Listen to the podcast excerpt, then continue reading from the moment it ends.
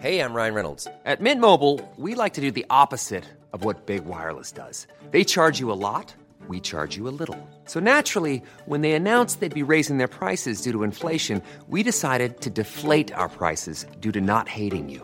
That's right. We're cutting the price of Mint Unlimited from $30 a month to just $15 a month. Give it a try at mintmobile.com slash switch. $45 upfront for three months plus taxes and fees. Promo rate for new customers for limited time. Unlimited more than 40 gigabytes per month. Slows. Full terms at mintmobile.com. Bonjour, bonsoir, bon après-midi à tous et bienvenue dans ce nouvel épisode d'Histoire de succès, le podcast où je retrace chaque jeudi matin le parcours de mes invités depuis l'enfance jusqu'à aujourd'hui. Je suis Fabrice Florent, je suis le fondateur de Mademoiselle, un média web féminin que j'ai lancé en 2005 et revendu et quitté durant l'été 2020 après 15 ans de bons et loyaux services. Je suis aussi l'hôte de trois autres podcasts, Histoire de Daron où j'interviewe des pères sur leur paternité, Histoire de mecs où je fais parler des mecs, de masculinité et un dernier intitulé La reco de FabFlow qui se passe en live sur Twitch et où on discute avec mes invités de leur reco culturel. Si ça vous intéresse, je vous mets tous les liens dans les notes de cet épisode. J'ai réalisé pour Mademoiselle des dizaines d'interviews et je suis heureux de pouvoir vous proposer ce format que j'apprécie tant pendant une heure chaque jeudi à partir de 6 heures du matin dans votre appli de podcast préféré. Cette semaine, je reçois Najat Vallaud-Belkacem. Le timing a voulu qu'entre le moment où j'ai pris contact avec elle pour parler de la transition entre sa carrière politique et sa carrière dans le privé et la date réelle de cette interview, elle s'est tout simplement relancée en politique puisqu'elle est candidate pour les élections régionales dans la région Auvergne-Rhône-Alpes. Ensemble, on parle de son enfance au sein de sa famille très traditionnelle. Rappelons qu'elle est née au Maroc et que sa famille est arrivée en France quand elle avait 4-5 ans. On discute également de la façon dont elle est entrée en politique après l'arrivée de Jean-Marie Le Pen au second tour en 2002 et on compare d'ailleurs nos expériences respectives dans notre rapport avec le Parti Socialiste à l'époque. Elle explique aussi comment elle s'est lancée dans sa première campagne, comment elle s'est retrouvée porte-parole de la campagne présidentielle de Ségolène Royal en 2007, puis celle de François Hollande en 2012, avant de devenir ministre des droits des femmes, puis la première ministre femme à l'éducation nationale. On parle aussi de la façon dont elle s'est retirée de la vie politique après sa défaite aux législatives en 2017, de ce que lui ont apporté ses 4 ans passés dans le privé et pourquoi elle décide d'y retourner aujourd'hui. Un grand merci à Najat Vallaud-Belkacem pour sa transparence. C'était un peu court pour balayer tous les sujets dont j'aurais voulu discuter avec elle, mais c'était aussi très instructif à plein d'égards et j'espère que ça le sera aussi pour vous. Un grand merci à vous et bonne écoute. On est avec Najat Vallaud-Belkacem. Salut Najat. Salut. Comment ça va? Très bien. Ouais? Ouais. Tu, tu te relances dans tu te relances en campagne là. Oui, oui, oui. C'est vrai que c'est une drôle de période pour le faire, mais euh, bon, en même temps, je pense que c'est important de se faire entendre dans ce moment précis parce que je trouve que vraiment il y a tellement de choses qui vont pas bien. On va en reparler de, Mm. de ce que tu de ce que as envie de, de promouvoir comme idée, etc. Euh, le, le, la première question que je pose à tous mes invités, c'est à quoi tu ressemblais, euh, Najat, quand tu avais 7-8 ans?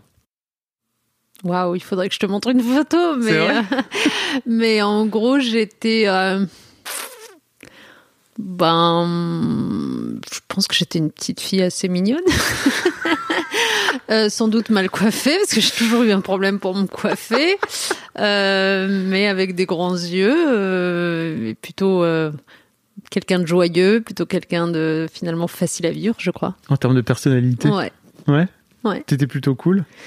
Ouais, euh, j'écoutais de la musique, j'adorais lire euh, déjà à l'époque. euh, voilà, j'étais pas compliquée quoi. Je j'étais pas renfermée, j'étais relativement équilibrée. T'étais déjà arrivé en France? Parce que Oui, oui, je suis arrivée à l'âge de 4 ans. Ok. Ouais, donc ça faisait déjà 4 ans que j'étais là, donc et euh, et, euh, et donc je, je me souviens que j'aimais beaucoup l'école, par exemple. j'avais euh, euh, donc 7-8 ans, j'avais euh, une sœur aînée à l'époque et une euh, très jeune sœur, un bébé qui venait de naître, en gros. Donc on n'était que trois à ce moment-là. Après la famille s'est agrandie, mais euh, ouais, c'est plutôt une belle période. Parce que t'es dans une famille avec 7 enfants, c'est ça? Ouais, c'est ça. Grande fratrie. Exactement, avec cinq filles et deux garçons. Comment ça se passe de grandir, euh, de grandir dans une grande famille comme ça avec plein de, plein de gens autour ah de toi? ben, moi j'ai beaucoup aimé, hein, parce que parce que finalement, d'abord on se sent jamais seul, euh, on peut créer des équipes dans les jeux de société, euh, On, puis on se nourrit beaucoup de ses frères et sœurs. C'est, formidable. Bon, après tout le monde n'a pas le choix d'en faire plusieurs. Je comprends bien, mais je veux dire dans la mesure du possible, c'est vrai que pour un enfant, euh, être entouré euh, d'aînés euh, qui ont déjà un peu ouvert le chemin sur plein de sujets, ben ça permet d'être mieux préparé. avoir des petits frères ou des petites sœurs, c'est aussi ben apprendre à devenir à son tour l'aîné de quelqu'un Mm. ou quasi le parent de quelqu'un et de s'en occuper, de surveiller, d'aider aux devoirs et tout ça. Donc en fait, finalement, ça aide à s'améliorer soi-même, y compris sur le plan de la scolarité, je trouve, parce qu'on on comprend toujours mieux un truc quand on l'a expliqué à quelqu'un d'autre qui le comprenait encore moins bien que soi.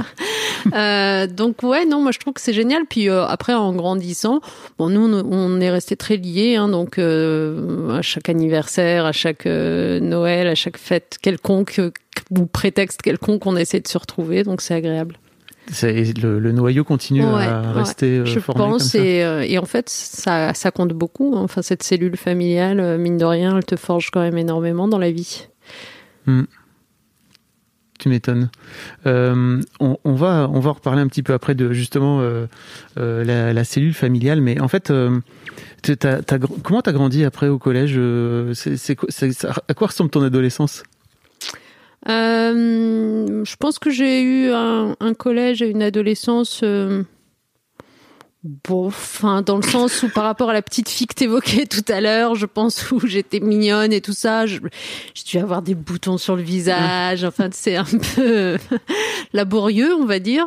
Euh, le collège, pour moi, euh, je pense que c'est le moment où j'ai commencé à m'intéresser à des garçons et tout ça, que c'était pas forcément réciproque que je commençais à vouloir plus de liberté que de m'en laisser forcément mes parents, parce qu'on était quand même dans une famille assez traditionnelle, notamment à l'égard des filles, donc autant te dire que les sorties, euh, elles étaient pas nombreuses. Euh, donc euh, je pense, ouais, plutôt difficile, je dirais.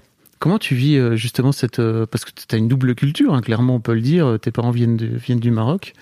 Euh, à cet à cet âge-là, c'est compliqué pour toi. Tu te bats, tu te t'es, t'es- t'es un peu en bagarre? Ben, euh, t'es tiraillé, comme de toute façon tu vas le rester toute ta vie. Hein, quand tu euh, quand tu as une double culture, comme tu viens de le dire, euh, que donc tes parents ont vécu dans un univers avec des codes qui sont pas du tout les tiens, parce que toi très vite en fait tu fais comme tes copains quoi ou co- copines, tu t'attends à avoir les mêmes droits, les mêmes possibilités, la même liberté qu'eux et, euh, et que tu régulièrement d'expliquer ça à tes parents, mais que eux, ça correspond pas du tout à leur univers, euh, et donc euh, que du coup, ça crée des tensions. Euh, et après, plus tu grandis, et plus en plus, ça te met mal à l'aise de créer des tensions avec tes parents, parce que t'as pas envie de ça, t'as pas envie de les mettre en difficulté, parce que quand tu grandis, tu comprends qu'en fait, euh, c'est pas qu'ils veulent t'embêter, euh, c'est juste que eux-mêmes, euh, d'une certaine façon, euh, sont pas forcément adaptés à l'univers euh, dans lequel ils vivent pourtant depuis des années et des années, et qu'en fait finalement la souffrance elle est plus quasiment de leur Mhm. côté que du tien, parce que toi il y a un moment où tu vas voler de tes propres ailes et, et te créer ton tes propres codes. Donc ouais, il y a un sentiment parfois de culpabilité, de d'avoir trop poussé sur tel sujet. À quel âge? Ah bah cette maturité là, je pense qu'elle vient plutôt à l'âge du lycée, on va dire. Ok, Ouais. c'est tôt quand même. Ouais, c'est vrai, c'est vrai, c'est vrai. Mais Moi, ça euh, m'est venu euh, pour, pendant la, la naissance de mes filles, quoi. Tu vois, je me suis rendu compte à quel Ah ouais point ouais, c'était dur d'être, c'était dur d'être parent. Ah oui, mais ça, c'est encore autre chose. Là, je t'avoue que oui, oui, t'as raison. C'est encore un autre cran euh, supplémentaire. Moi aussi, quand j'ai eu des enfants, je me suis dit ah là là, décidément, euh, si c'était à refaire, qu'est-ce que j'aurais été plus sympa avec ma mère? Jamais je lui aurais créé le moindre problème. Je l'aurais aidé dans la moindre corvée sans qu'elle n'ait rien à me demander. Tout ça, bon, c'est sûr, c'est sûr. D'ailleurs, c'est marrant parce que c'est marrant que tu dis ça parce que en ce moment régulièrement j'ai une expression avec mes enfants quand je me fâche avec eux parce que eux là pour le coup ils sont à l'âge de l'adolescence, ils ont 12 ans, c'est des jumeaux Ah oui. et euh, quand je me fâche avec eux, je leur dis écoute euh, souviens-toi juste de cet épisode, s'il te plaît, et repense-y quand tu auras des enfants. et repense-y quand tu auras des enfants, tu comprendras qui avait raison de nous deux. Ça me fait rire.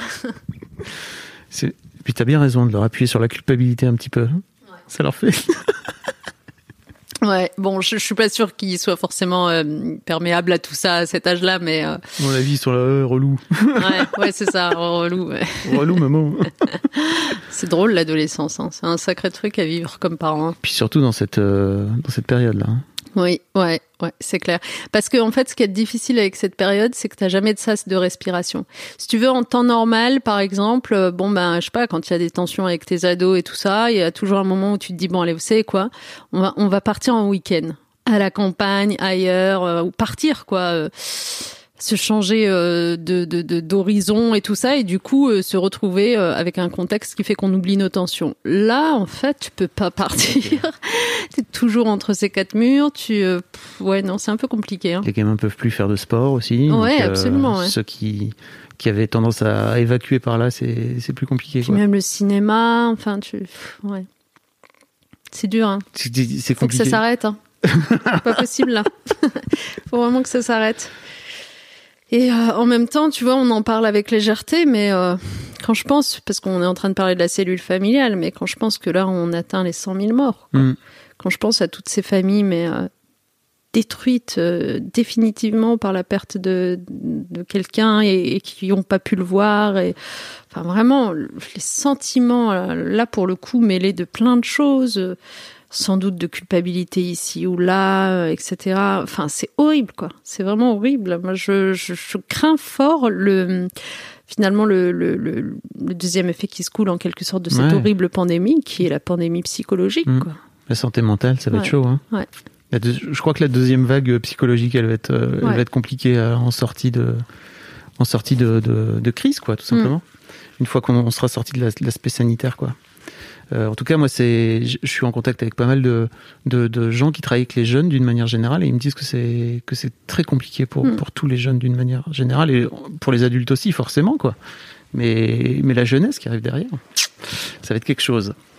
Euh, reparlons de ta jeunesse justement pour revenir euh, dans le sujet. J'ai l'impression de t'avoir perdu. Non, non, j'étais coincée dans la pandémie, mais oui, vas-y. Allez, reprenons des souvenirs plus sympas.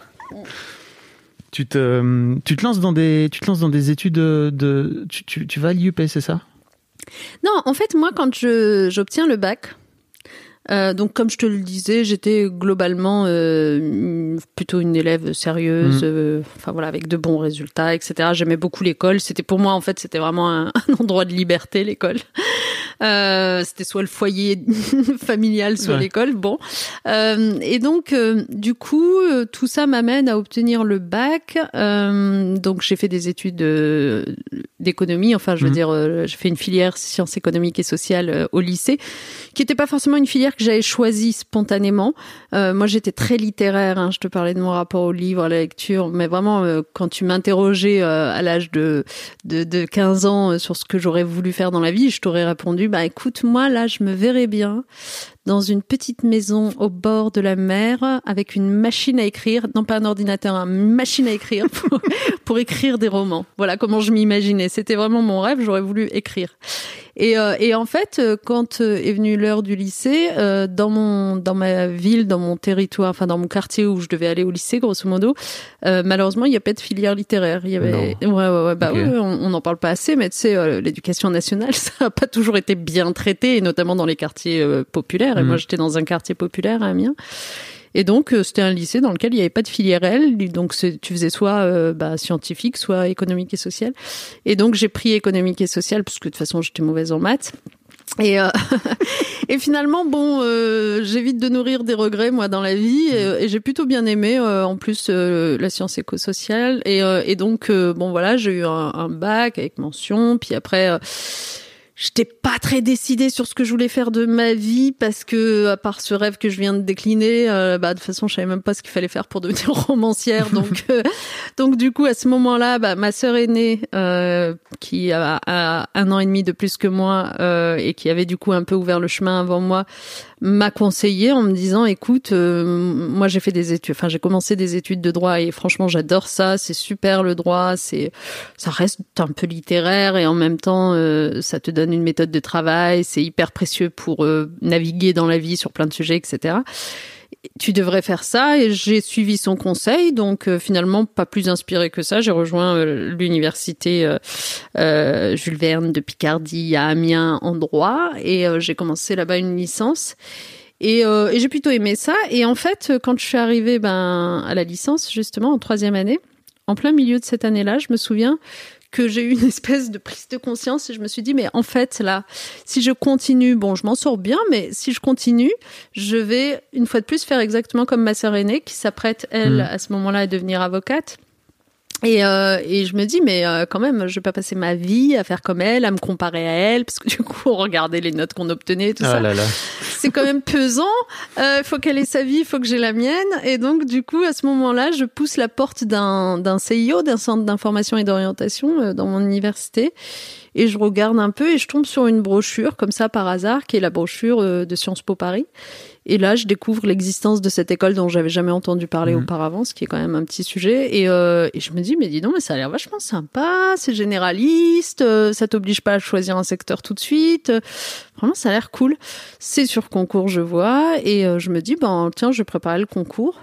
Euh, et je le fais en fait dans mon coin. Je veux dire, je, je passe des heures à la bibliothèque universitaire de, de la fac, euh, et au lieu de travailler sur mes cours de l'époque, ben je travaille pour préparer le concours.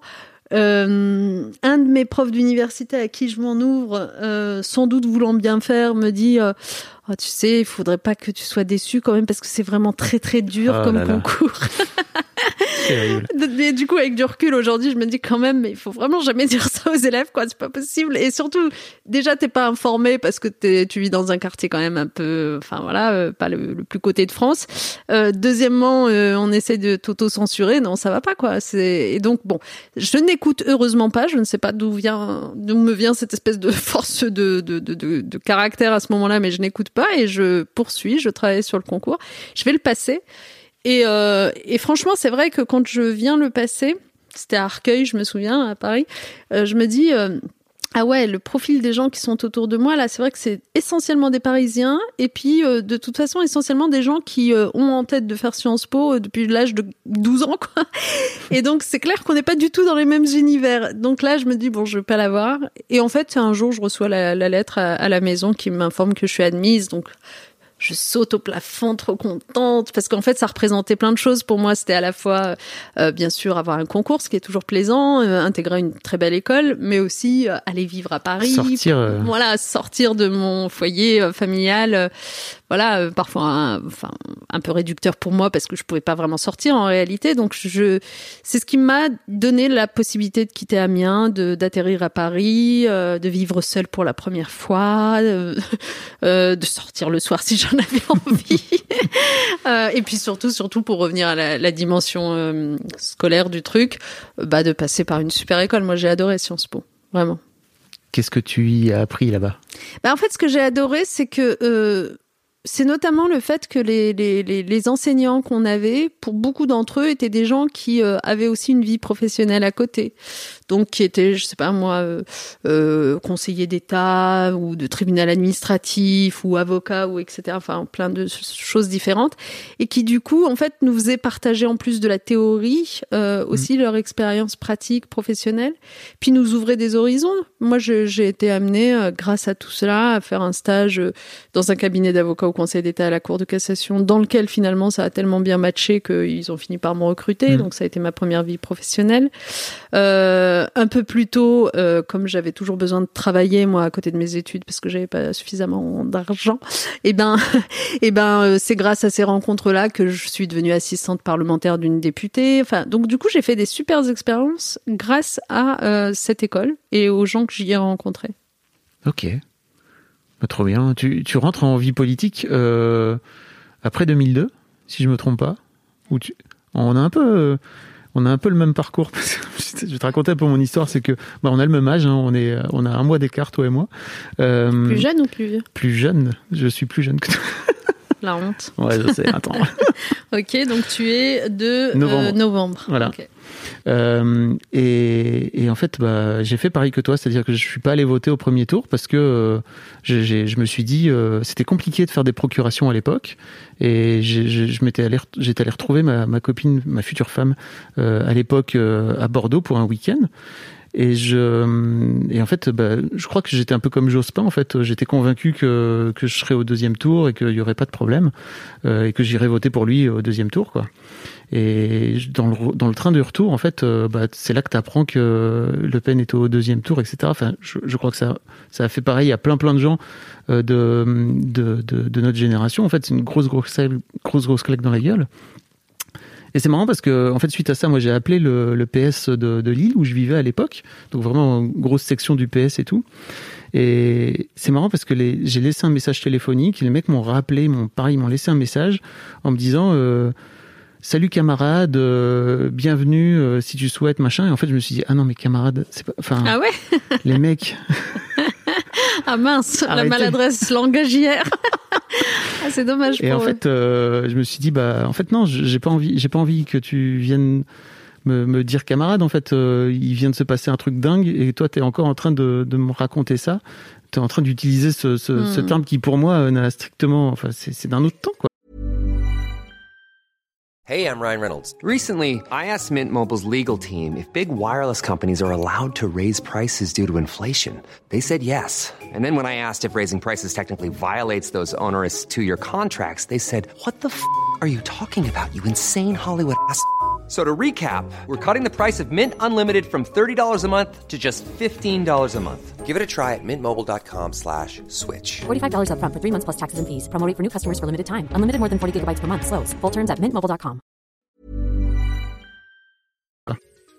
Je me permets une petite pause dans ce podcast, parce qu'après tout c'est le mien, pour vous demander, si ce n'est pas encore fait, de vous abonner au podcast directement depuis votre appli de podcast préféré, ou sur Spotify ou sur Deezer.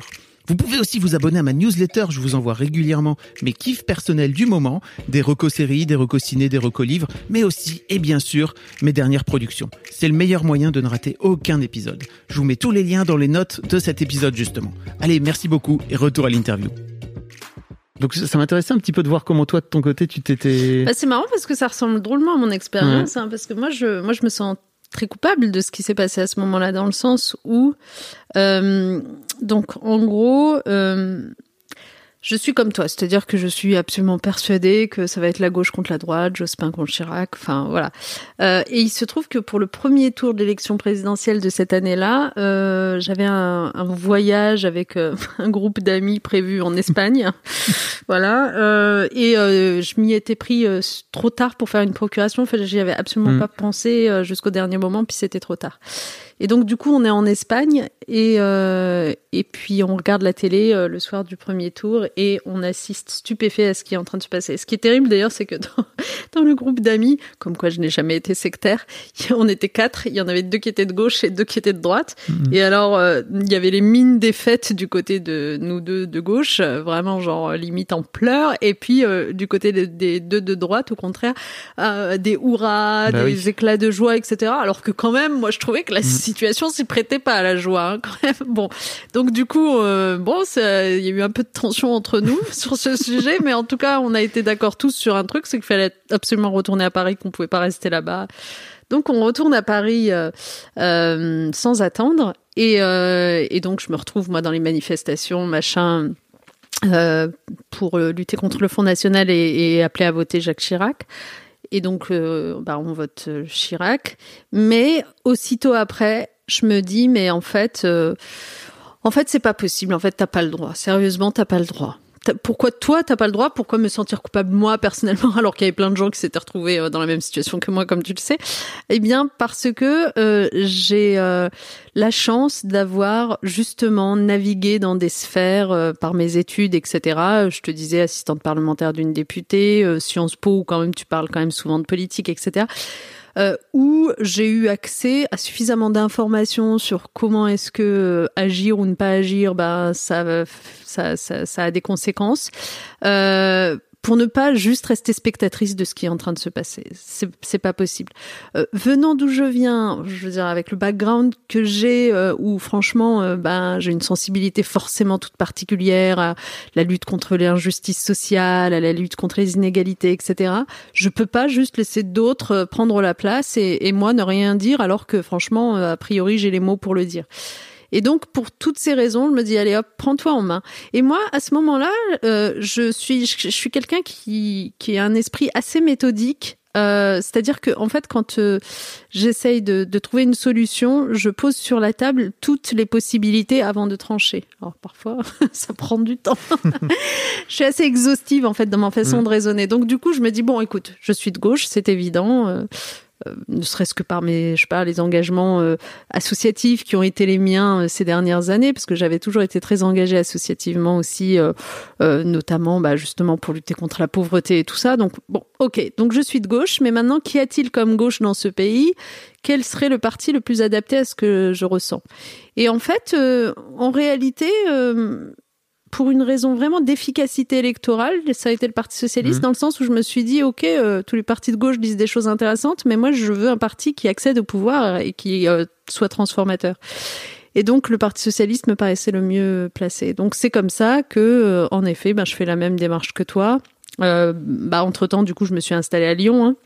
Donc, c'est à Lyon que je l'ai fait cette démarche et que j'entre au Parti socialiste comment ça se passe pour toi les débuts dans, dans la vie politique justement? C'est pas franchement c'est pas forcément facile. Hein.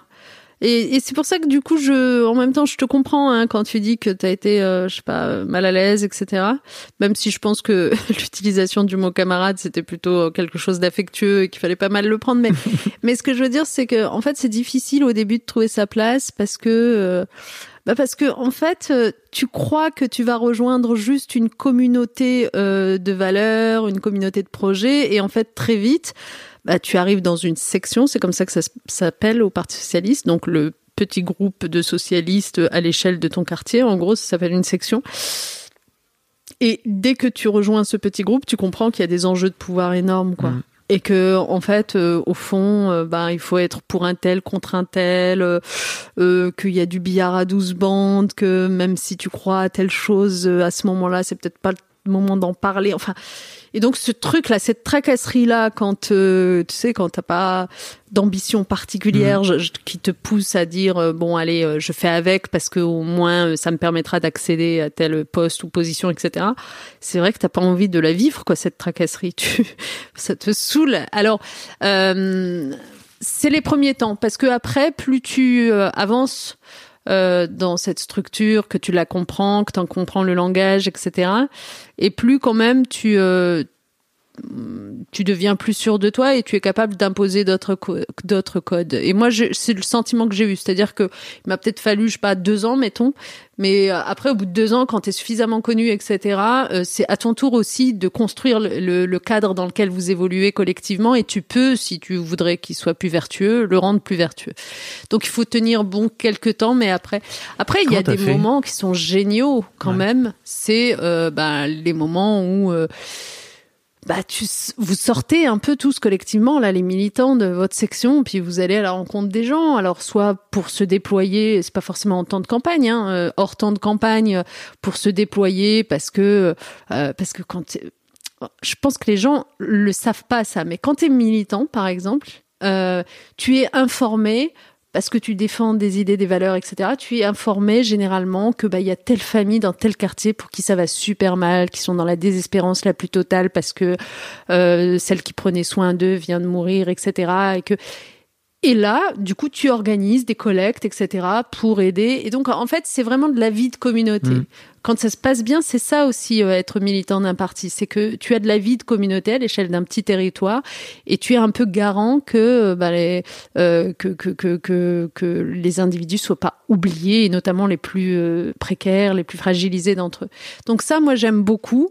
Euh, j'aime bien les temps de campagne aussi parce que parce que mine de rien, euh, tu te déploies sur le terrain, tu vas à la rencontre des gens, tu leur parles ça n'a pas toujours été facile pour moi, hein, parce que euh, j'étais assez timide. Hein, donc, euh, franchement, ma première campagne en 2004 pour les élections régionales en Rhône-Alpes, il a fallu vraiment me pousser pour me convaincre d'y aller parce que je me disais oh mon dieu mais comment je vais faire?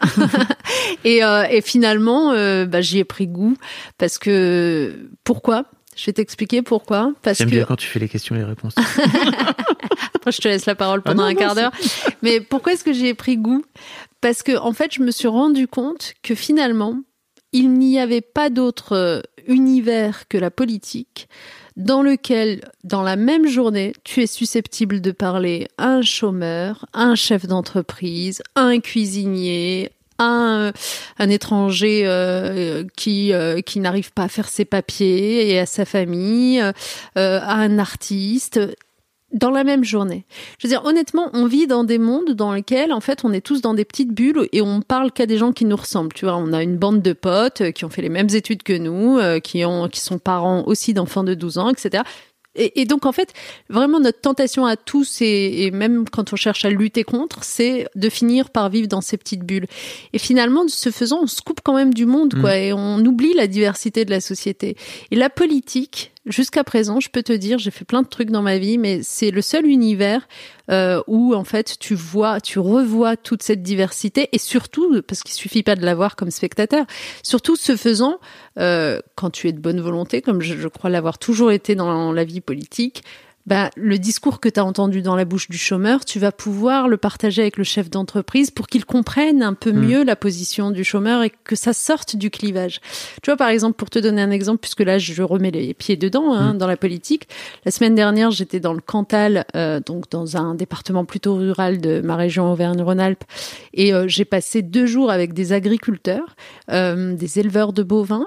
Et ben, tu vois, franchement, pouvoir les écouter je veux dire, et, et prendre conscience, si j'en avais pas déjà suffisamment conscience, que au fond, euh, contrairement au clivage qu'on monte de toutes pièces, là, euh, associations environnementalistes contre agriculteurs, etc., les agriculteurs, c'est les premiers écologistes de France. Putain, c'est, c'est quand même eux qui, non seulement nous nourrissent, je, je rappelle qu'on a besoin d'une alimentation saine, c'est quand même le B à bas, justement, d'un monde durable, mais c'est aussi eux qui euh, bah, prennent soin euh, de la terre, euh, des prairies, qui entretiennent les paysages, etc. Donc, je veux dire, il y, y a voilà, il y a, des évidences qui te sautent aux yeux quand tu justement tu es capable de parler avec plein d'acteurs différents comme ça et qui euh, deviennent beaucoup plus confuses quand juste t'allumes ta télé et que t'écoutes BFM ou CNews. Parce que, ah, ah, oui, ah non, alors en fait, plus personne n'est capable de s'entendre sur aucun sujet. C'est ça le monde qu'on essaye de nous décrire. Mais moi, je veux pas de ce monde-là. Je veux d'un monde où on est capable de s'entendre. Et pourtant, tu vois, j'entends très bien tout ce que tu dis sur cette ouverture que les politiques peuvent avoir justement sur le, le reste du monde. L'un des trucs qu'on reproche aujourd'hui euh, justement aux politiques, c'est qu'il y a un côté vraiment d'entre-soi euh, qui finit par arriver jusqu'au, enfin tu vois, jusqu'à une limite où bah, tu finis enfin les gens finissent par se dire bon bah ok alors allons allons chercher l'alternative euh, aux extrêmes quoi tu vois non ça te ça, ça... un entre-soi entre les politiques. Ouais c'est ça. Ah ouais parce que moi je peux te dire je les fréquente pas. Pourtant j'en suis une ah non non sérieusement moi je non je je suis pas d'accord. Mais de toute façon le problème si tu veux c'est bah, qu'il y a sais, à boire le et symbole, à manger. le symbole de l'ENA qui est en train de enfin justement que Macron est en train de dire ok il faut qu'on change il faut qu'on réforme tout ça. Enfin y a, je te parle là des, des gens qui ouais. qui viennent du fin fond de, de nos campagnes hein, n'est-ce pas les notamment les gilets jaunes etc non non mais justement je pense que en fait euh, il faut donner à voir euh, à tous ceux qui doutent à tous ceux qui pensent qu'en fait la politique elle est préemptée par une petite élite etc il faut leur donner à voir euh, la réalité qui est une forme de diversité je dis pas qu'on a complètement euh, atteint la diversification mmh. sociale qu'il faudrait avoir de l'ENA de l'Assemblée nationale et tout ça on, on est loin du chemin on est bien d'accord mais d'abord ça progresse, je pense. Et, euh, et puis honnêtement, euh, tu vois par exemple moi, j'ai, moi je suis pas passée par l'ENA, je l'ai passé, je l'ai pas eu. Hein. je tiens à le préciser comme ça, c'est clair. Mais honnêtement, euh, comme quoi euh, dans la vie, euh, des fois c'est bien de subir des échecs aussi parce que c'est chaque porte qui se ferme, c'est d'autres portes qui s'ouvrent. Je pense que j'aurais pas du tout fait le même euh, parcours, eu les mêmes expériences si j'avais fait l'ENA. Bah voilà, je veux dire, et, et, et, tout mon parcours de vie te montre bien que honnêtement, j'appartiens pas à une forme d'élite quelconque. Alors évidemment que je vis confortablement aujourd'hui, je vais pas dire le contraire. Et je sais qu'il y a plein de gens qui galèrent. Euh, donc moi, je me plains absolument pas de ma vie actuelle, mais euh, enfant, euh, honnêtement, euh, on rationnait tout euh, régulièrement. Euh, on n'avait plus la télévision parce qu'on pouvait plus la payer. on mangeait pas de viande tous les jours, loin de là, etc., etc. Donc la politique, elle est aussi faite de ça. Il faut savoir le valoriser quand ça existe. après, c'est vrai que c'est vrai qu'il m'est arrivé aussi de me dire que, euh, à contrario, on rencontre parfois en politique des gens pour qui c'est une forme de rente. Euh, mmh. et, euh, et que ce type de comportement-là, il faut le dénoncer, ben, d'où la dénonciation du cumul des mandats. Mmh. Euh, il faut, il faut, voilà, il faut, il faut s'y opposer à tout prix.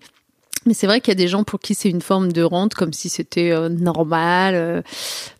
Donc, euh, mais ça, c'est aux électeurs de, de faire leur choix au moment du vote. Hein. Non, tu vois, on pense ce qu'on veut de Macron. Je trouve qu'il aura amené au moins un truc, c'est qu'il aura permis de pouvoir amener des nouvelles têtes au, dans l'Assemblée, quoi. Tu vois, de, de, renouveler une partie de, une partie du.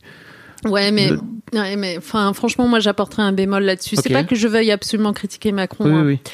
Euh, même s'il faudra que tu cherches bien, bien, bien pour me trouver un sujet sur lequel je ne critiquerai pas, mais. Non, non, après, mais non, mais. en dehors, tu vois, en dehors de l'aspect uniquement du, de son bilan, etc., je trouve que l'idée. Non, mais de sur la dire, diversification. Mais en fait, juste un, un truc. C'est-à-dire que, en fait, tu as raison. Je pense que ça partait d'un bon principe que de vouloir vraiment renouveler les têtes à l'Assemblée nationale. Mais euh, quand tu regardes finalement euh, qui constitue la majorité LREM à l'Assemblée nationale, en fait, tu as une surreprésentation encore plus excessive que par le passé de cadres. Mm. Euh, Enfin, je veux dire, sur un plan sociologique, c'est plutôt des gens qui vont bien très bien, qui étaient dans des entreprises qui allaient bien très bien et qui, euh, bon, sont venus faire un petit tour en politique, en plus en ne donnant pas forcément l'impression ni de vouloir y rester, Mm. ni d'y défendre des choses, parce que moi je les trouve particulièrement silencieux en fait. C'est des machines à voter pour Oui, euh, tout ce que oui. propose le gouvernement, Mm. mais tu les entends pas vraiment sur euh, sur des sujets euh, de fond. Et, et donc du coup, moi je je sais pas si c'est une expérience à la fin qui paraîtra euh, positive ou pas. D'ailleurs, euh, il y avait des, des des papiers qui s'écrivaient dans la presse sur le fait qu'une immense majorité de ces nouveaux députés LREM comptaient ne pas se représenter la prochaine fois. Bon, ça fait un peu genre euh, un peu du tourisme quoi pour le coup. Oui, voilà. Je comprends. Pour revenir à toi, euh, tu, tu disais justement que tu étais, rentré, euh, enfin, tu avais fait ta première élection en 2004, c'est ça? Ouais, ma toute première élection, c'est 2004. Pour les élections régionales, en fait, c'était vraiment un. Qu'est-ce qui, qu'est-ce qui, parce que donc ça faisait deux ans que, que Ouais. Ouais, c'est ça. En fait, plus exactement, je suis arrivée. euh, Donc, en fait, si je reprends mes dates, en gros, je suis diplômée de Sciences Po en 2000. Euh, entre 2000 et 2002 ou 3, euh, 2003. Et entre bosses- 2000 et janvier 2003, je bosse dans cabinet d'avocat au Conseil d'État et à la Cour de cassation. Et, euh, et euh, à partir de début 2003, je rejoins Lyon pour euh, travailler avec celui qui venait d'être élu maire de Lyon, Gérard Collomb, et qui euh, cherchait à composer son équipe, euh, son cabinet, et qui cherchait notamment quelqu'un pour s'occuper à ses côtés de ce qu'on appelait la démocratie participative, Mhm. c'est-à-dire euh, bah, la concertation des habitants sur les grands projets de la ville. Et, euh, et donc je m'occupe de ça à partir de, de janvier 2003, et, euh, et en 2004, lorsque se présentent les élections régionales, Jean-Jacques Kéran, qui est tête de liste pour les socialistes euh, de la région, me propose euh, d'être l'une des membres de sa liste. Et alors, à ce moment-là, bah, c'est ce que je te racontais tout à l'heure. Moi, j'étais genre, oh là là, mais j'en serais jamais capable de m'exprimer publiquement et tout ça. Et en fait, euh, il insiste, il insiste. Et puis en plus, il me dit, puis de toute façon, c'est plus pour que tu aies une expérience, parce que en vrai, regarde, tu es tellement bas dans la liste que tu seras jamais élu. c'est pour ça que c'était plus facile, évidemment, de me proposer de venir. Mais, euh, mais au moins, ça te fera une expérience de campagne et tout ça, ça t'apprendra des choses. Alors bon, je finis par me laisser convaincre. Et j'y vais. Et euh, en réalité, c'est vrai que j'étais très très basse dans la liste. Mais cette année-là, on a tellement bien gagné les élections régionales, la gauche, que euh, j'étais la dernière de la liste à passer. Mais je suis passée. En gros, ça s'est arrêté juste après moi. Et, euh, et donc là, j'ai ben voilà, j'ai vécu mon premier mandat. J'ai fini par devenir euh, vice-présidente en charge de la culture euh, du Conseil régional Rhône-Alpes. Donc euh, mes premières responsabilités euh, dans l'exécutif. euh, c'est une région superbe.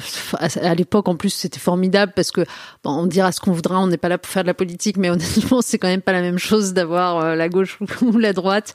Et là, en l'occurrence, par exemple, bah, dans cette région sur la culture, bah, on est de gauche, donc on double le budget de la culture. tu vois, on fait plein de trucs, quoi. On soutient des festivals, on soutient des librairies pour éviter qu'elles ferment un peu partout dans la région et tout ça.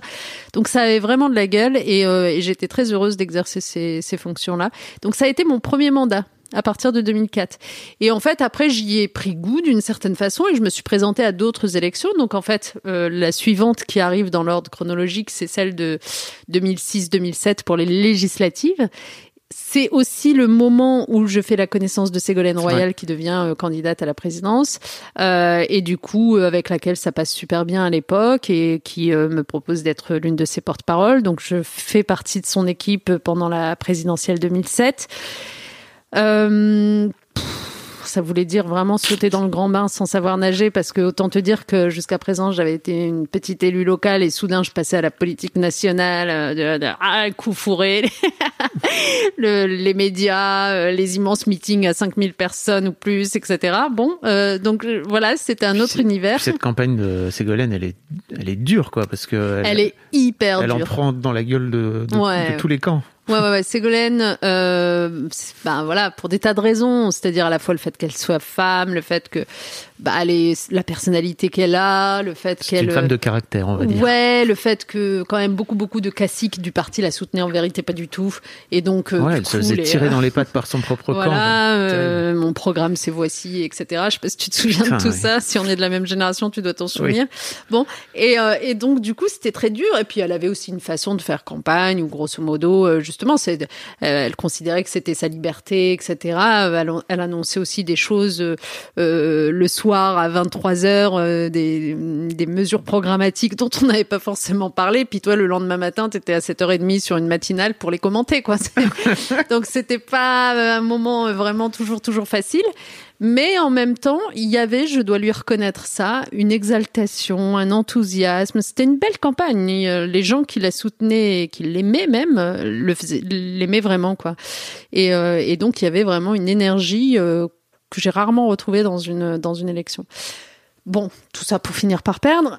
Ouais. Donc on a perdu en 2007. Euh, J'étais un peu triste, j'avoue, parce que, parce que bon, c'est toujours difficile. Mais en même temps, je reviens à ce que je disais tout à l'heure sur les échecs. Je pense qu'à chaque fois, en fait, derrière, il y a un truc qui s'ouvre. Donc, euh, et ça s'est vérifié pour ce qui me concerne, parce que du coup, je suis retournée à Lyon. Et, euh, et, et en 2008, euh, donc les législatives, on les a perdues aussi. Hein. Ouais. Mais je suis retournée à Lyon et en 2008, donc soit un an plus tard, euh, je me suis représentée cette fois-ci pour les élections départementales dans un canton qui n'avait jamais été à gauche, mais vraiment un canton dur, dur, dur de Lyon. Et, euh, et en fait, j'ai été élue et, et, et bien élue. En plus, c'était incroyable, c'était absolument ingagnable sur le papier. Et j'ai été bien élue et j'étais très, très fière de moi. Et tu vois, si tu interroges tes invités sur leurs histoires de succès, c'est presque celle-là que, que, Que tu retiens que j'aurais aujourd'hui. en tête parce qu'elle est extraordinaire. C'est-à-dire pourquoi je suis élue. C'est vraiment, si tu veux, ça. hum, sur le papier, ça fait pas sens. Dans le sens où on est dans un, territoire euh, de 30 000 habitants, tu vois, c'est pas, c'est pas un petit territoire, hein, c'est pas parce qu'on parle d'un canton que. Bon, donc 30 000 habitants. On a euh, un, conseiller général sortant euh, de droite qui, pour le coup, parce que moi j'ai souvent eu affaire à des gens de droite insupportables et que je combattais de toutes mes forces comme en ce moment Wauquiez. Hmm. Mais celui-là, il était pas du tout comme ça. Il était plutôt apprécié. Ouais, non, vraiment. Il était plutôt apprécié, plutôt bonhomme, plutôt. Il était élu depuis, euh, je crois, 1981. Donc c'est te dire quand même l'attachement que les habitants avaient pour lui. Il se représentait, il avait pas vraiment de, de casserole ou de je sais pas quoi. Euh, voilà. Et, et, et en fait, euh, qu'est-ce qui s'est passé? Ben c'est simplement que dans cette campagne-là, et c'est pour ça je dis finalement l'échec de 2007 m'a été malgré tout utile.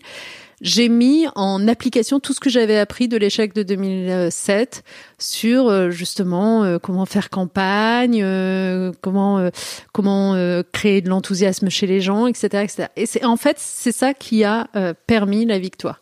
Et j'ai un souvenir du, jour du vote où tu sais le soir venu quand quand les votes se sont arrêtés T'as des assesseurs dans les bureaux de vote et puis euh, t'as des euh, habitants qui ont accepté de prêter main forte, c'est comme ça que ça se passe, pour dépouiller les bulletins de vote. Et donc, euh, tu peux y assister comme candidat pour voir.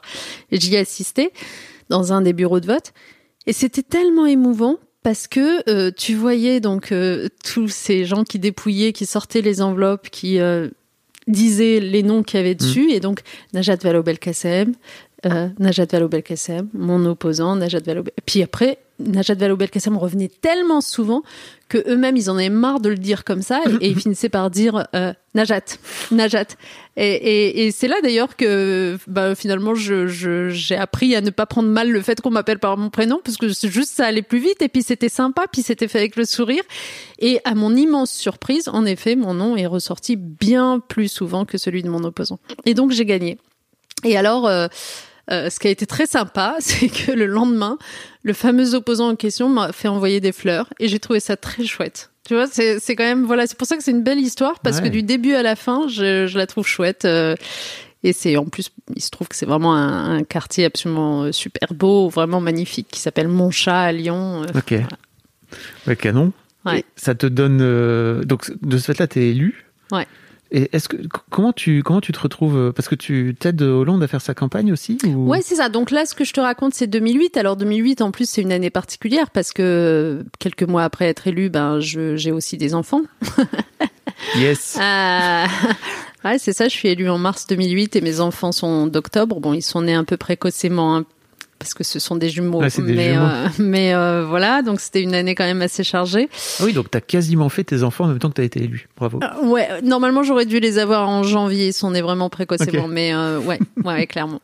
Et ensuite, bah, qu'est-ce qui se passe bah, la même année, je suis, enfin c'était en, en même temps l'élection, hein, donc je suis élue aussi à la ville de Lyon. Bon voilà, et en 2011, donc deux ans plus tard, euh, commence la campagne à nouveau pour préparer les primaires euh, et la présidentielle de 2012. Ségolène y retourne. Euh, je suis restée assez fidèle, donc je la soutiens dans cette démarche de primaire. Bon, elle est battue, je crois qu'elle doit faire 7,5% à l'époque. Euh, c'est triste. Euh, c'est même un peu désespérant. Bon, et euh, moi j'ai le sentiment que bon bah voilà, mon aventure nationale s'arrête là. Et en fait, François Hollande m'appelle et me dit écoute, voilà, de toute façon je vais reconfigurer mes équipes maintenant que que je l'ai remporté et tout ça. J'aimerais bien que tu en sois. Et j'avais trouvé que tu avais fait vraiment du bon boulot en 2007 dans le porte-parole là. Donc si ça t'intéresse de me rejoindre pour ça. Et donc du coup c'est comme ça qu'il m'embarque et que je deviens porte-parole, euh, notamment avec Bernard Cazeneuve à l'époque de Ouais. François Hollande. Et donc, euh, on vit toute la campagne comme ça. Et euh, cette campagne-là, elle s'avère euh, victorieuse. Donc, euh, en 2012, euh, on est au mois de mai 2012. euh, et quelques jours après son élection définitive, bah, François Hollande m'appelle quand il compose le gouvernement pour me proposer d'être ministre. Et alors, il me dit, voilà, j'ai pensé à, en fait, j'ai pensé à deux sujets pour toi. je dis, ouais. Alors, il me dit, euh, bah, j'ai trouvé que tu avais très bien fait le job comme porte-parole pendant la campagne, donc je te proposerais bien de le garder pour le porte-parole du gouvernement. Mais j'y ajouterais bien aussi euh, le droit des femmes, parce qu'en fait, je voudrais recréer un ministère des droits des femmes euh, de plein exercice et j'aimerais bien te le confier. Qu'est-ce que t'en penses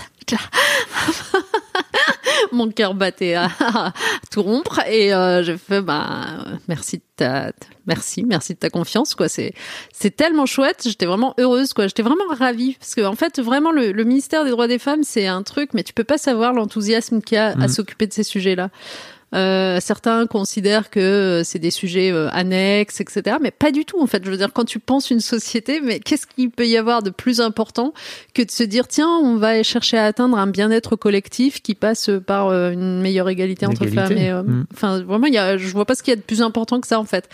Euh, et donc du coup, j'étais très heureuse d'avoir ça.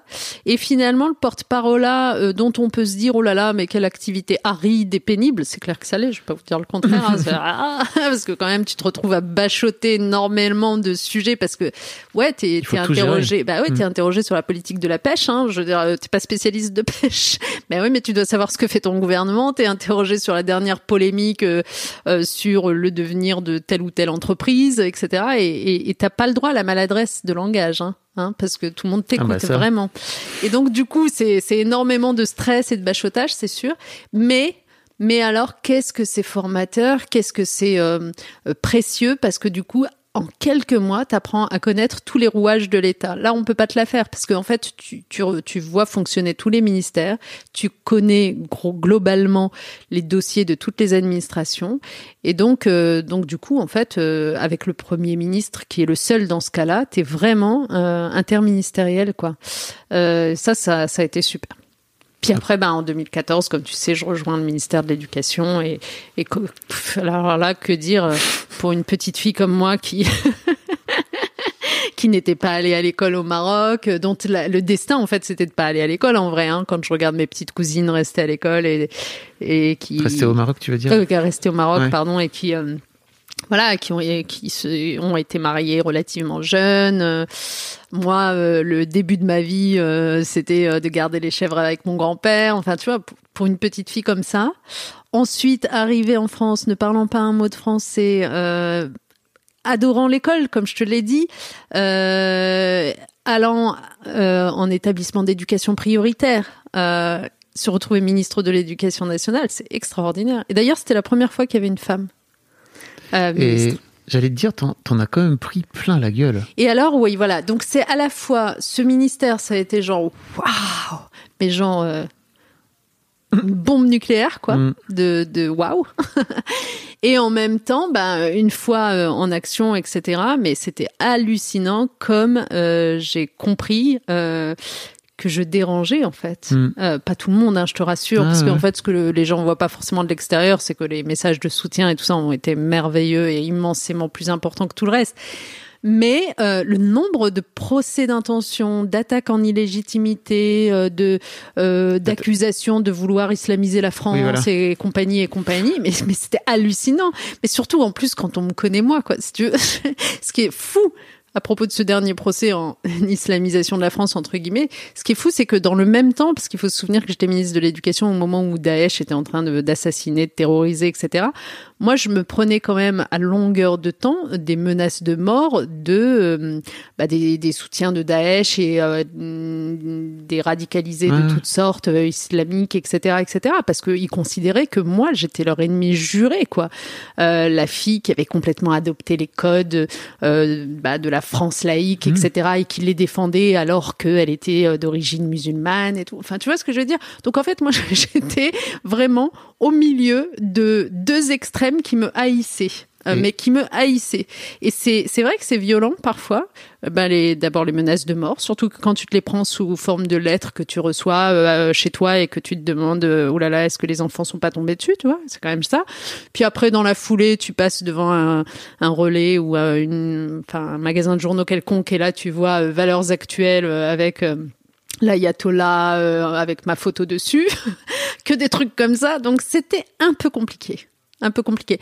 Mais je voudrais pas euh, rester sur cette note négative parce que en même temps, d'abord quel bonheur vraiment d'avoir affaire euh, bah, d'abord aux enfants, aux élèves, euh, mmh. parce que quand tu es ministre de l'Éducation, tu te rends dans des établissements, tu, tu vois de merveilleuses histoires, tu vois des profs qui ont fait progresser des élèves qui partaient de rien du tout, qui partaient dans des conditions tellement tristes et voilà, qui se sont complètement épanouis, ouverts, etc.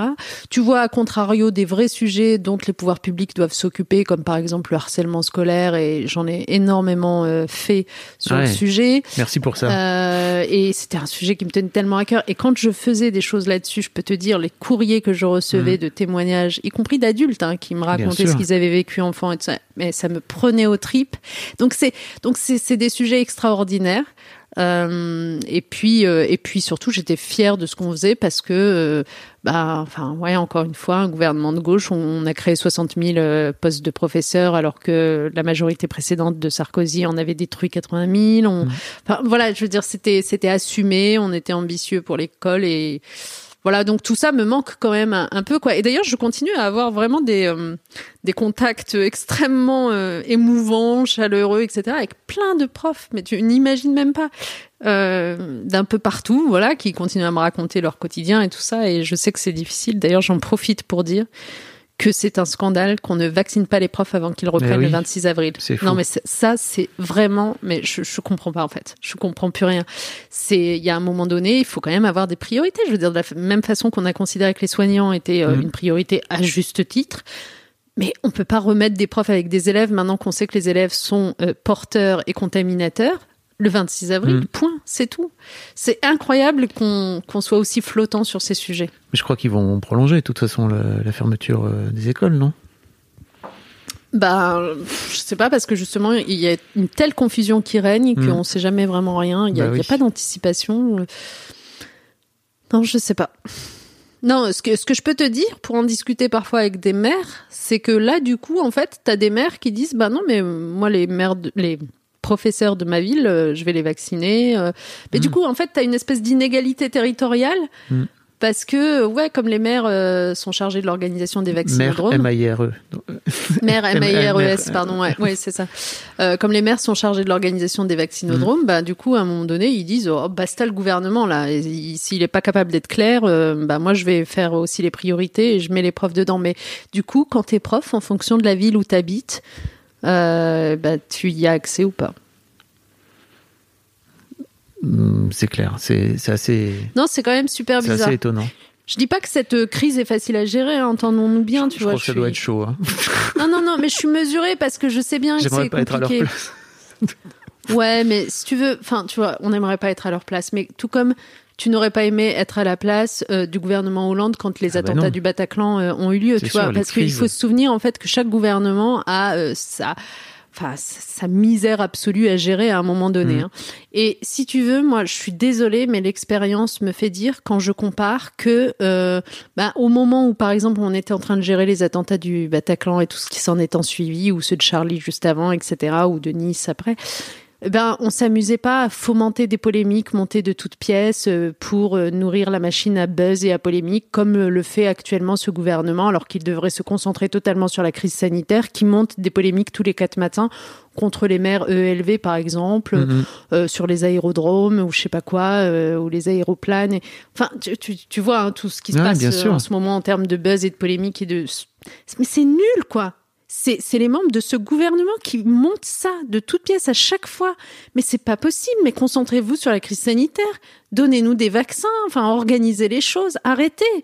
Moi, je trouve qu'il y a un manque de responsabilité qui est cruel, vraiment pour eux. La vraie question, c'est en fait qui a à gauche en 2022 Je le sais pas plus que toi, honnêtement, parce que en fait, euh, moi, ce, dont je suis persuadée, c'est que les, électeurs de gauche, tous les gens qui ont des, des valeurs euh, de ce côté-là, euh, ont juste envie d'efficacité électorale. C'est-à-dire qu'en gros, il y a un moment où ils te disent non mais si ça doit être un vert, si ça doit être une socialiste, si ça doit être euh, même potentiellement un France insoumise, etc. Mais que euh, vous y allez tous ensemble, euh, je voterai parce que j'ai vraiment besoin d'une alternative de gauche, quoi. Et, euh, et donc du coup, il faut répondre à ce désir-là. Et, et, et voilà, je, je... Alors après, une fois que t'as dit ça, euh, c'est pas facile parce que t'as affaire à des êtres humains, donc t'as as des gens qui veulent se compter, t'as des gens qui veulent peser plus que les autres. euh, c'est notre tour, c'est ceci, c'est cela. Donc euh, donc ça prend du temps. Et en fait, moi, ce qui me m'attriste, c'est que tout le temps que ces flottements-là prennent, bah, c'est du temps pendant lequel on peut pas exposer nos idées. Ouais. Je l'ai remarqué, hein, euh, à chaque fois qu'on est sur un média, on passe généralement un quart d'heure à devoir s'expliquer sur mais pourquoi vous arrivez pas au rassemblement avant de commencer à parler de mais ça va pas du tout la réforme de l'assurance chômage, etc. Euh, et donc ça, ça nous porte considérablement préjudice et ça explique les sondages euh, horribles euh, Mm. qui sont tombés encore dimanche dernier hein, pour la C'est- gauche. C'est compliqué. euh, J'ai l'impression qu'il y a tellement de. On a toujours du mal à gauche à se mettre d'accord, alors que Ouais. j'ai l'impression que dans de l'autre côté, ils ont plus de mal. Enfin, ils ont plus de. Ouais, c'est vrai. Ils y arrivent mieux, quoi, tu vois, à se, mettre d'accord. Oui, mais eux. parce que ça, c'est dans notre ADN, c'est Oui, notre du débat. culture. ouais, ouais, mais pas que de débat. C'est-à-dire, par exemple, toi, qu'est-ce qui fait que tu te sens, enfin, je sais pas si tu te sens plus de gauche que de droite aujourd'hui, mais je veux dire, oui, toujours. Alors, qu'est-ce qui fait que Oui, tu te sens plus de gauche Parce que, euh, typiquement, je suis persuadée que euh, t'es euh, t'es pas du tout friand de l'autoritarisme, euh, Ah du, tu vois ce que je veux dire? Mm. euh, Du, il faut tous marcher dans la même direction, droit et tout ça, tout ça. Toi, t'es plutôt, euh, tu considères qu'on est des citoyens Mm. responsables, qu'on on doit se forger des opinions, qu'on doit être éclairé, etc. Bah, du coup, cet ADN-là de gauche, ça conduit à la discussion, au débat et euh, parfois à l'incapacité à trouver une solution commune. Alors qu'à droite, c'est certain que, enfin, je, je veux pas mettre tous les gens de droite dans le même sac parce qu'honnêtement, il y a une vraie diversité. Il y a, y a des gens, il y en a des biens, comme dirait l'autre. Mais euh, si je prends par exemple là celui que j'observe vraiment de très près, qui est Laurent Wauquiez, le président de la région sortant euh, en Auvergne-Rhône-Alpes, euh, bah euh, ça y va au bazooka quoi. T'es pas Mm. d'accord avec lui, boum, t'es assassiné dans la seconde quoi. Enfin. euh, pas, au sens propre, hein, au sens figuré, politiquement. Et donc, c'est sûr qu'on n'a pas les mêmes Ouais. méthodes. Et ça, ça enlève parfois un peu d'efficacité, c'est sûr, comme tu disais, euh, en termes de, de politique. Moi, je t'ai vu sur, je t'ai vu sur Internet il y a l'année passée, je crois, où je me suis dit, waouh, Najat Vallaud-Belkacem a un discours de, de, de, de personne présidentiable où je, sais pas si c'était sur France Info où tu as dit euh, pour moi l'enjeu en 2022 c'est d'être capable de de, de, de, de s'écouter et de s'entendre en fait parce qu'aujourd'hui il n'y a plus personne qui est capable de s'écouter et de s'entendre. Et je me suis dit euh, waouh wow, mais ça pour moi c'est un vrai discours euh, c'est un discours de, de, personne présidentielle en fait tu vois de, où tu as pris d'un coup d'un seul une t'es monté sur une marche. Alors je te demande pas si tu vas venir me dire ici si tu veux si tu veux te lancer ou pas mais comment tu te comment tu te situes toi par rapport à par rapport justement à cette élection à venir qui est quand même importante je crois parce que bah, le comment dire le, le Pen est, est, là quoi on sent qu'elle est elle est dans le coin moi je pense que en fait euh, si tu veux, oublions un instant les étiquettes gauche, droite, ouais. LREM, etc., ou même extrême droite. Oublions les étiquettes et résumons euh, le paysage politique auquel on a droit aujourd'hui euh, et ce en quoi il correspond ou pas à nos aspirations. Je suis convaincue d'une chose, c'est que les aspirations d'une immense majorité de Français, qui sont peut-être silencieux, c'est peut-être ça le sujet, mais immense majorité quand même, c'est la paix, la concorde, la concorde. Tu vois, euh, bah évidemment qu'on est embarqué sur le même bateau, il faut qu'on y arrive ensemble. Quoi. Il faut qu'on trouve les moyens de s'entendre ensemble, de faire ensemble. Or, moi, ce que je reproche finalement à l'essentiel de ceux qui s'expriment aujourd'hui médiatiquement, politiquement et tout ça, c'est de toujours nourrir la discorde. Mais systématiquement, même quand elle n'existe pas, de la créer de toutes pièces. C'est ce que je te racontais tout à l'heure avec les polémiques sur les mères ELV. Euh, ça, de... fait, ça fait parler le buzz. Ouais, voilà, voilà, mais mais à la fin. On parle jamais des trains qui arrivent à l'heure. Ouais, je sais, mais en fait, là, en l'occurrence, ce serait même pas euh, parlons des trains qui arrivent à l'heure. C'est euh, en fait, c'est euh, faisons entendre dans l'espace public tous les gens qui, au quotidien, au lieu de déchirer, sont en train de recoudre. Il y a tellement de gens qui font du bien à notre société qu'on n'entend pas en fait. Donc, euh, je, je, non, je dirais pas que c'est des trains qui arrivent à l'heure, dans le sens où ça n'a rien de normal l'existence de ces gens qui font tellement de bien, de ces bénévoles qui vont aller euh, euh, s'occuper des fils alimentaires pendant la, crise, mais aussi en dehors de toute crise d'ailleurs, parce que juste parce que ben c'est normal d'aider son prochain. Ça, c'est ça n'a tellement rien d'évident euh, d'avoir euh, tous ces gens qui euh, cherchent à rapprocher finalement les communautés pour éviter justement la gangrène du communautarisme, etc., ou de, de, de du sentiment d'être exclu, de ne pas appartenir à la nation, etc ça a tellement plus de valeur que le discours qu'on va entendre sur CNews, etc. De ben toujours toujours des problèmes, toujours quelque chose qui va pas donc en fait, le sujet, c'est comment est-ce qu'on est capable médiatiquement de couvrir plus euh, sincèrement, plus sincèrement tout ce qui se fait dans notre pays et les efforts de ceux qui recousent, et politiquement d'en tirer des conclusions sur les politiques publiques à mettre en place. Et ça, aujourd'hui, franchement, je vois aucune politique publique euh, qui euh, t'explique euh, comment tu vas vraiment relancer l'ascenseur social. On en parlait tout à l'heure. Aucune politique publique qui t'explique comment tu vas vraiment faire se rencontrer l'écologie et les inquiétudes des classes populaires. Mmh. Parce que parce qu'en même temps, je comprends les classes populaires qui, quand elles allument leur télé, ont l'impression qu'en fait l'écologie, c'est de leur imposer des nouveaux modes de consommation mmh. qui vont leur coûter plus cher ou euh, d'arrêter de prendre leur voiture alors qu'elles n'ont pas le choix. Ou de rouler à 80. Ou de rouler, enfin voilà. Donc du coup, euh, on a besoin de politiques publiques et de discours qui vont avec, qui te parlent plus de construction que de destruction permanente et de clivage permanent. Et puis surtout, je pense qu'il y a une violence à euh, verbale, je veux dire une violence verbale à éradiquer de l'espace public. Moi, je n'en peux plus de cette vulgarité, de la violence verbale continue. Vraiment, je veux dire, y compris venant de ministres. Hein, euh, honnêtement, euh, pour en citer une qui en ce moment vraiment euh, me fait halluciner, Marlène Schiappa, c'est pas possible quoi. C'est pas possible d'être ministre et d'aller tous les quatre matins à la radio taper sur des maires, en l'occurrence, qui ont été démocratiquement élus par des gens, euh, en les traitant de tous les noms et de complicité avec euh, avec les terroristes islamistes. C'est pas possible. Il faut arrêter ça. Donc euh, moi, je, je, je c'est pour ça aussi que je reviens en politique d'une certaine mmh. façon c'est que euh, je pense qu'on n'a pas, on a besoin de paroles de concorde et qu'on en manque cruellement. Et quand je regarde autour de moi, et malheureusement, le sujet, c'est que normalement, ça devrait être la gauche qui porte cette parole de concorde, mais comme je te le dis, elle est euh, totalement bouffée par cette histoire de rassemblement auquel elle ne parvient pas et qui fait qu'à chaque fois qu'elle est dans un média, cette gauche, quelle qu'elle soit, euh, on passera 80% du temps à lui parler de ce rassemblement plutôt qu'à l'écouter tenir des paroles de concorde. Et alors, c'est quoi pour toi la solution? La solution, euh, la solution, c'est qu'on soit euh, nombreux à tenir le même discours que moi, parce que je pense que toute seule, ça suffit pas. Euh, je, la solution, je crois pas qu'il faut un, un, ou une chef, tu vois, qui vienne dire à un moment donné, ok, bah, allez, allez, hop, tout le monde derrière moi. C'est, c'est, et je dis pas que c'est simple. Hein. Est-ce que c'est comme ça que ça peut marcher? Bah, enfin, si, moi j'en ai bien une de solution toute simple, c'est d'organiser une primaire entre tous les candidats de la gauche. Hein. Ok. Elle a le mérite de la simplicité. Mm. Je connais pas vraiment d'autres façons de trancher euh, quand t'as plusieurs candidats qui veulent pas se retirer. Bon.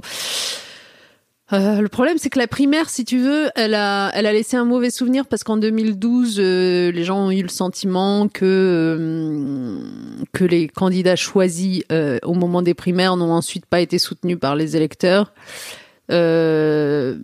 mais en fait, je pense que c'est une interprétation trop rapide. Mm. C'est-à-dire du côté de Fillon, c'est pas ça qui s'est passé. C'est pas qu'il n'a pas été soutenu par les électeurs, c'est qu'il y a eu tous ces scandales autour de lui qui l'ont abîmé.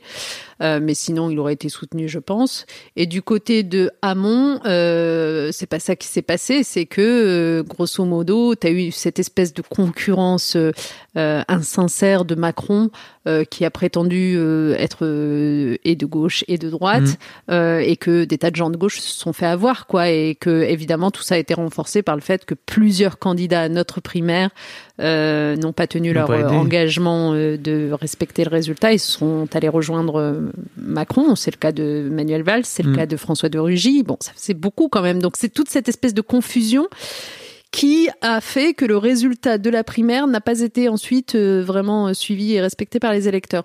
Mais euh, maintenant, on n'est plus dans la même situation, et donc je pense qu'il faut revenir à cette toute simple idée des primaires. Et peut-être, peut-être, c'est là que je mettrais un bémol par rapport à ce qui s'est passé en 2012. Euh, avoir des primaires ouvertes aux, militants et pas forcément euh, à l'ensemble des Français, parce que je, pense qu'il n'y a rien de scandaleux à dire. Après tout, c'est un processus de désignation interne. Euh, et, et, quand même, je veux dire, quand tu milites pour une formation, tu as beaucoup de devoirs, de responsabilités. On attend de toi que tu ailles coller des affiches, que tu fasses plein de choses sur le terrain et tout ça, que tu y consacres une énergie et un temps infini c'est normal que tu aies un droit supplémentaire mhm. par rapport à d'autres citoyens qui, eux, ne sont pas militants, qui est euh, de choisir euh, qui va te représenter à une élection. Donc moi, ça me choquerait pas du tout d'avoir une primaire de l'ensemble de la gauche ouverte aux militants de l'ensemble de la gauche euh, à jour de cotisation, voilà, et, et, que ce soit ceux-là qui décident qui pourrait représenter l'ensemble.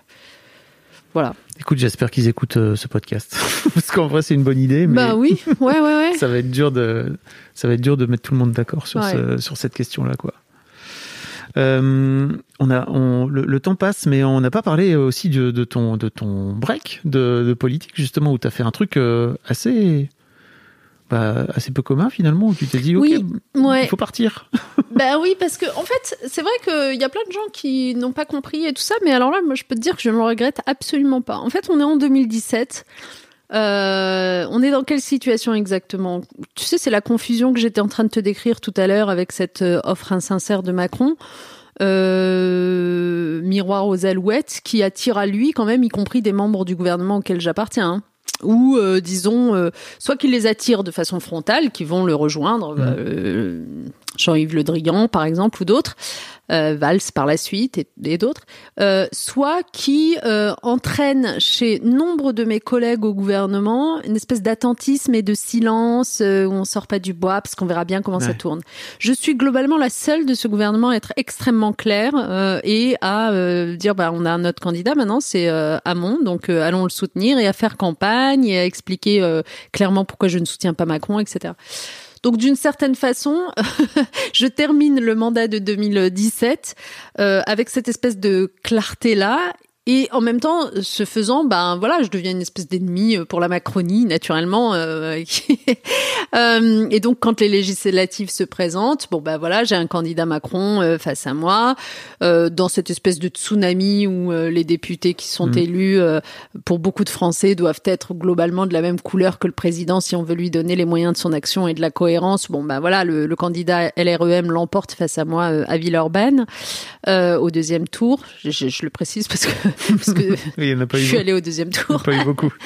Euh, et euh, et à ce moment-là, donc euh, après m'être reposée euh, pendant l'été, je reviens en septembre et je suis sollicitée pour prendre la tête du Parti socialiste. Et je me dis, au fond, est-ce que j'ai fait un break là, juste en prenant euh, cet été, suffisamment long pour me ressourcer, pour réfléchir, pour euh, intellectuellement euh, trouver d'autres façons de faire? Parce qu'après tout, on a quand même visiblement déçu, hein, il faut se le dire clairement. Sinon, peut-être ça se serait passé autrement cette fin de quinquennat. Et ma réponse est ben non en fait, il te faut du temps pour ça si tu veux être honnête avec toi-même parce que sinon qu'est-ce qui va se passer? Bah OK, tu dis oui, je reprends le parti socialiste, ça veut dire que dès euh, euh, le lendemain, tu es sur euh, une chaîne d'infos continue quelconque pour faire ton commentaire de l'actualité du gouvernement etc. avec exactement les mêmes arguments que ceux que tu as eu depuis cinq ans parce que tu auras pas eu le temps d'y réfléchir euh, comme un hamster dans sa roue qui s'interroge jamais, qui tourne, qui tourne. Je sais que plein de politiques font ça. Et, et c'est ce que j'évoquais tout à l'heure en disant la politique comme une rente. Mais moi, la politique, ça n'a jamais été comme ça que je l'ai vu. Euh, donc je me suis dit, bah non, en fait, euh, il faut aller voir autre chose. Euh, il faut laisser le Parti socialiste aussi se développer différemment avec quelqu'un qui ne vient pas du quinquennat qui vient de se terminer, une page blanche en quelque sorte. Et à ce moment-là, j'ai j'ai rejoint le secteur privé parce que parce que je me dis quand même que on parle beaucoup des entreprises quand on fait de la politique et à juste titre parce qu'elles jouent un rôle quand même euh, hyper important dans notre société. Euh, mais euh, finalement, euh, on en parle sans avoir forcément mis les mains dans le dans le moteur et tout ça de l'entreprise. Et donc je voulais quand même euh, aller voir. Alors du coup j'ai rejoint euh, pas n'importe quel secteur. Enfin je veux dire j'ai fait euh, un choix vraiment euh, à dessein de rejoindre une entreprise certes multinationale certes mais qui euh, se spécialise dans les enquêtes d'opinion pour mieux comprendre les mouvements euh, du monde en fait. Donc euh, c'était vraiment à l'échelle globale qu'on travaillait. Et donc en fait pendant deux ans j'ai euh, bah, appris à, à écouter, à comprendre, à anticiper euh, ce qui se passait dans, dans l'opinion publique euh, sur Tu la bossais chez Ipsos, c'est ça? Ouais, c'est ça, Mmh, chez ok. Ipsos. Donc en fait, sur des questions aussi vastes que bah, la montée des inégalités, euh, bah, la peur du terrorisme évidemment, les, la montée des populismes, le changement climatique. Donc en fait, je voulais vraiment comprendre comment est-ce que les opinions se positionnaient par rapport à tout ça, quels étaient les biais de perception aussi, parce que c'est des sujets auxquels tu es régulièrement confronté Mm. quand tu fais de la politique. Et au bout de, de, de deux ans d'expérience comme ça, il m'a manqué quelque chose. J'ai trouvé ça absolument passionnant, mais il m'a manqué quelque chose, c'est que du coup j'étais dans l'observation, mais euh, plus suffisamment dans l'engagement. Et donc, euh, en fait, quand la proposition m'a été faite de rejoindre donc cette ONG euh, qui s'appelle One et qui lutte contre l'extrême pauvreté dans le monde, donc une ONG de solidarité internationale, euh, je me suis dit, mais en fait, c'est l'occasion rêvée parce que parce que finalement, je renoue ainsi avec l'engagement, avec la défense d'une cause. Et alors quelle cause, mon Dieu, il n'y a pas aussi plus belle que Mhm. celle-là. Euh, et donc, euh, donc j'en suis devenue directrice euh, au début de l'année 2020. Et, et là, j'ai fait aussi un tout autre apprentissage. euh, qui est celui de du rôle de la société civile euh, dans le plaidoyer, la mobilisation de l'opinion publique, qui fait qu'à un moment donné, tu fais évoluer là encore les perceptions et euh, les décisions publiques. Et évidemment, euh, bah, début 2020, ça a correspondu à, au déclenchement de la crise euh, Covid-19 et, euh, et bah, c'était en plein dans le mille s'agissant de nos sujets, puisque en fait le Covid-19 a affecté le monde entier. Par définition, ceux qui allaient se retrouver le plus à la ramasse, c'est Mhm. les pays les plus pauvres euh, dont on s'occupe, euh, essentiellement basés en Afrique subsaharienne, euh, ces pays dans lesquels une majorité de la population vit avec moins d'un dollar 70 par jour. Euh, famine, non accès à la santé, non accès à l'éducation, etc. Donc du coup, bah, très vite, euh, on a euh, orienté, euh, focusé nos, nos plaidoyers sur attention, tout ce qu'on est en train de réfléchir en termes de masques, tests, vaccins, plan de relance économique, etc. Il faut aussi le réfléchir pour ces pays-là. Donc en fait, notre plaidoyer, il s'adresse aux pays les plus riches, aux institutions internationales, pour que bah, ces pays-là ne soient pas oubliés. Et là, par exemple, sur les vaccins, euh, qu'on lève les brevets sur, euh, sur les vaccins pour qu'on puisse en produire en beaucoup plus grande quantité, pour que voilà, ils soient distribués rapidement chez eux aussi. Ok. Et là, tu es de retour. Et là, bah, en fait, euh, c'est reparti. Bah oui, cette élection régionale, en fait, c'est l'occasion euh, de faire ce que je te disais tout à l'heure, c'est-à-dire de ne pas laisser le, paysage politique uniquement aux, déchireurs, quoi. Hmm. Un peu de, un peu de reconstructeur, si possible. Donc, euh, je peux pas être la seule à le faire, mais, mais si on est un peu plus nombreux, ça ferait du bien. Donc, dans, dans ta région, Auvergne-Rhône-Alpes, bah, Dans ma région Auvergne-Rhône-Alpes, qui est une super belle région que je t'invite à visiter si tu la connais pas. Je l'aime beaucoup. euh, et qui est une région qui, honnêtement, a pas mal souffert depuis euh, depuis cinq ans maintenant, parce qu'en fait, la, la, présidence de Laurent Wauquiez a été synonyme pour elle euh, globalement de d'affaiblissement sur quasiment tous les plans.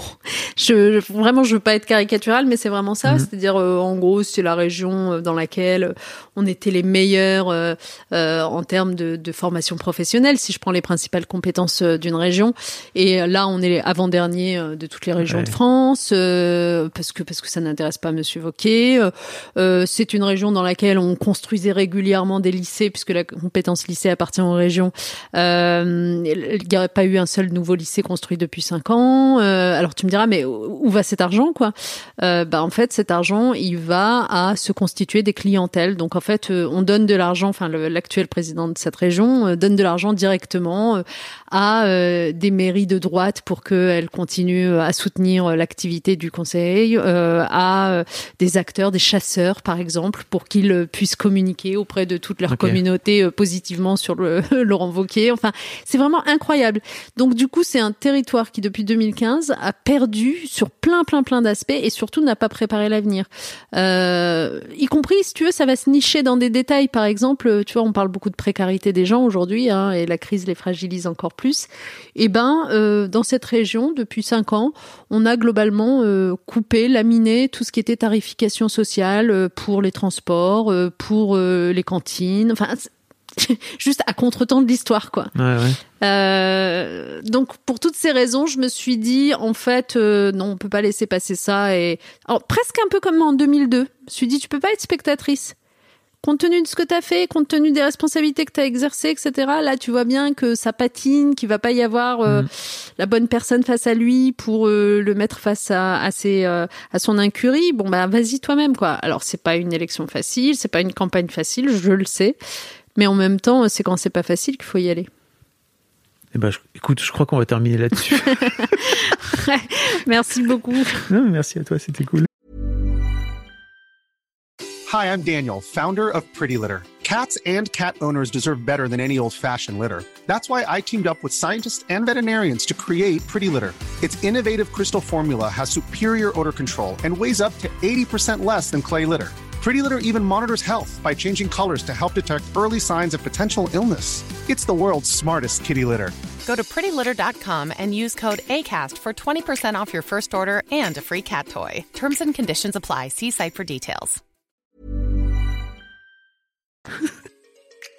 Merci beaucoup pour votre écoute. Avant de nous quitter, si vous avez aimé ce podcast et cet épisode, merci de lui mettre un commentaire sur Apple Podcast et 5 étoiles de préférence. C'est le meilleur moyen de le faire connaître. Vous pouvez faire comme Macha Chose qui a écrit comme toujours avec les podcasts de Fab Florent, on a l'impression d'être une petite souris. Les invités sont intéressants, tout comme leur parcours de vie. On rit, on s'interroge, on apprend, et on apprend aussi sur soi. Merci Fab, tes podcasts sont inspirants. Eh ben merci beaucoup, ça fait plaisir. Et si vous voulez faire comme elle, vous vous rendez sur Apple Podcast et vous cherchez Histoire de succès directement dans votre appli ou sur votre ordinateur. Merci beaucoup à vous et rendez-vous jeudi matin à la même heure à partir de 6h du matin dans votre appli de podcast pour un nouvel épisode d'Histoire de succès.